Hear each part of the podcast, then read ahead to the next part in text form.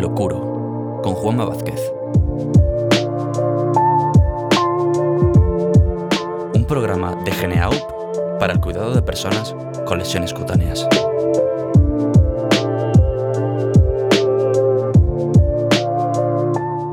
Lesiones por presión y cizalla, lesiones por fricción y lesiones por humedad. Todas ellas componen las lesiones relacionadas con la dependencia.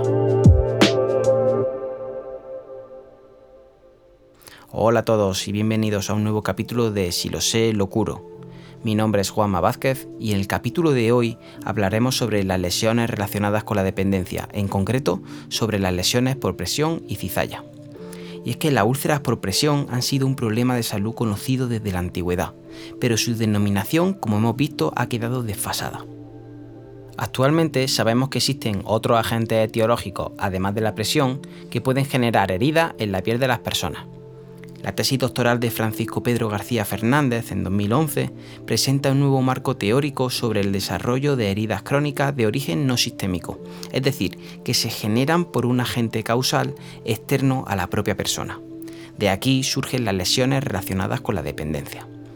Las lesiones relacionadas con la dependencia, como comentamos en el capítulo anterior, se definen como el daño de la piel y los tejidos subyacentes que afecta a personas con limitación de la autonomía física, mental, intelectual o sensorial, es decir, que de algún modo son dependientes. Pongamos un ejemplo de esto. Podríamos pensar que una lesión en el talón por fricción en un paciente encamado y en una persona que realiza el Camino de Santiago podrían tener la misma causa externa, pero debemos tener en cuenta que existen múltiples factores intrínsecos de la persona y propios de la situación de dependencia que potencialmente condicionarán una evolución prolongada en el tiempo de esta lesión. De esta manera podemos diferenciar que si la persona tiene factores intrínsecos que la hacen dependiente, esto interferirá en el proceso de cicatrización y ahora sí hablaremos de una lesión relacionada con la dependencia. Este marco teórico propone que debemos entender, prevenir y tratar la herida de nuestros pacientes siempre en función de su causa primaria. Pero ¿cuáles son las causas que pueden generar lesiones en la piel de las personas dependientes? Inicialmente se plantearon tres agentes etiológicos principales, la fricción, la humedad y la fuerza de presión y cizalla. En los próximos episodios categorizaremos de manera sencilla estos tres grupos etiológicos y más adelante dedicaremos tiempo para reflexionar sobre el impacto que suponen, su prevención y también su abordaje. Concretamente en el capítulo de hoy nos centraremos en las lesiones por presión y cizalla.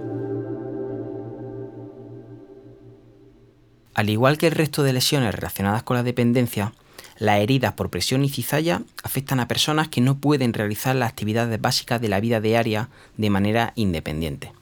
En este caso, la inmovilidad conlleva que existan zonas del cuerpo que sufren un aumento de presión continua y esto da lugar a una disminución del riego sanguíneo en la zona, es decir, a una isquemia. Las fuerzas que provocan esta isquemia son dos, la presión y la cizalla.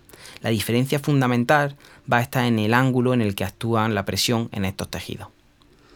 Hablamos de lesión por presión cuando la gravedad hace que el peso del cuerpo caiga de manera tangencial sobre la cama, la silla o un dispositivo clínico como un cable o una sonda que ejerce presión.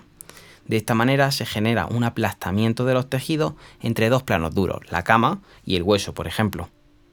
Si esta presión se mantiene mucho en el tiempo en la misma zona, significa que los capilares estarán obstruidos lo suficiente para que se produzca un proceso de isquemia, es decir, que no llegue oxígeno ni nutrientes a los tejidos.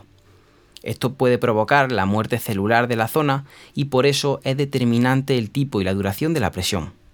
Los cambios posturales programados son una medida importante para la prevención de la aparición de lesiones por presión. Otra fuerza que interviene en la aparición de estas lesiones es la cizalla.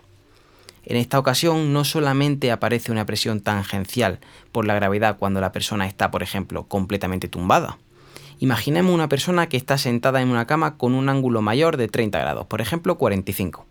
Por efecto de la gravedad irá cayendo, se irá escurriendo hacia abajo y esto implica un desplazamiento de los planos. Las capas externas se desplazarán menos que los tejidos internos. Esto causa un estiramiento de los planos profundos. Ya sabemos que este estiramiento profundo implica un descenso importante del flujo arterial y venoso, tanto a nivel profundo como superficial. Además de esto, se dificulta la circulación linfática. Todo ello implica que las fuerzas de cizalla sean un elemento patogénico mayor que la presión pura y debamos tenerla en especial consideración. Algunos autores proponen que podemos entender las fuerzas de presión pura como las que desarrollan heridas de fuera hacia adentro, por afectar más a los planos superficiales, y las fuerzas de cizalla las que generan heridas de dentro hacia afuera, porque afectan de mayor manera a los planos profundos. Para diferenciar si es cizalla o presión la que predomina en la aparición de una lesión, existen diferencias sutiles que debemos tener en cuenta. En las lesiones por presión nos vamos a encontrar formas redondeadas u ovaladas que coinciden en su posición con la prominencia ósea. También pueden aparecer lesiones por presión causadas por distintos dispositivos clínicos como cables, sondas, gafas nasales. Como es lógico, coincidirán con la forma de estos dispositivos. Por el contrario, las lesiones en las que aparecen fuerzas de cizalla suelen ser más irregulares y pueden presentar un doble eritema. Un eritema más oscuro dentro de otro más claro. Como dato de interés es que la lesión no coincide en lugar con la prominencia ósea. Esto indica que con la postura ha habido un desplazamiento de plano y en ese momento se ha ejercido la presión.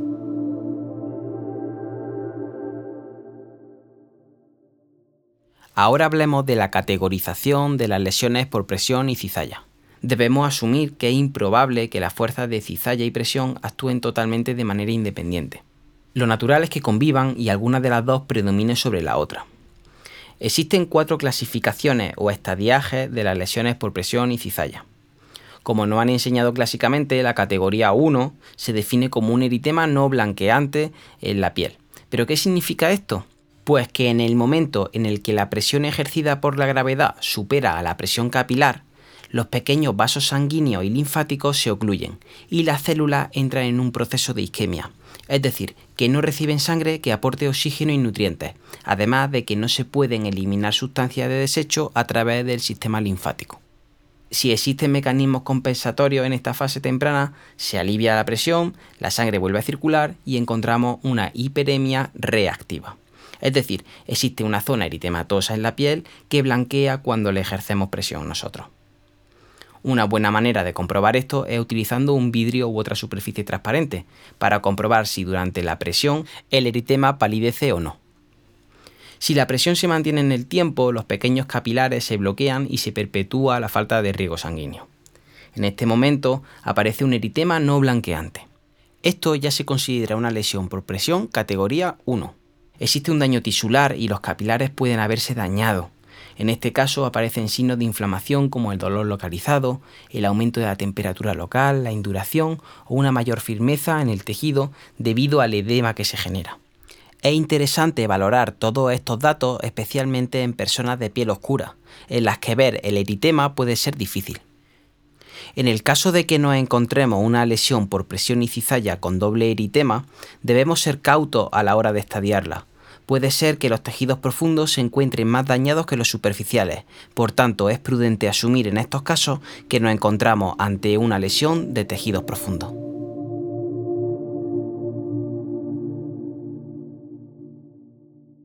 La categoría 2 ya nos habla de heridas de espesor parcial. Estas heridas ya presentan una solución de continuidad en la piel, es decir, la piel se ha roto. Aparece una herida que afecta a la dermis, por tanto es poco profunda. Su lecho suele ser rojo o rosado y no tiene tejido desvitalizado. Al tejido desvitalizado lo llamaremos efacelo. La tercera categoría nos habla de heridas con una pérdida total del grosor de la piel. Si el daño tisular ha sido más extenso y profundo, se pierde completamente la dermis y queda expuesta la grasa subcutánea. No obstante, aún no se ven los huesos, tendones ni músculos. En esta categoría, el daño tisular sí puede ocasionar que aparezca tejido desvitalizado y también podemos encontrarnos cavitaciones. Es importante tener en cuenta la zona anatómica en la que se encuentre la herida, porque en las zonas donde no hay tejido subcutáneo graso, las lesiones categoría 3 pueden ser poco profundas. El requisito fundamental es que el tendón, el hueso o el músculo todavía no estén expuestos. La última categoría, la categoría 4, nos habla de una herida con una pérdida total del espesor de los tejidos. En esta categoría se ha perdido el suficiente tejido para que el hueso, el tendón o el músculo ya sí queden expuestos. Estas heridas suelen tener mayor tejido desvitalizado e incluso cavitaciones. Como conclusión a este capítulo tenemos tres grupos etiológicos que componen las llamadas lesiones relacionadas con la dependencia, y son las fuerzas de presión y cizalla, las fuerzas de fricción y la humedad. Las fuerzas de presión y cizalla interactúan entre sí y es importante que conozcamos los mecanismos fisiopatológicos que las ocasionan, para poder centrarnos más adelante en el proceso de prevención y tratamiento más adecuado en cada caso.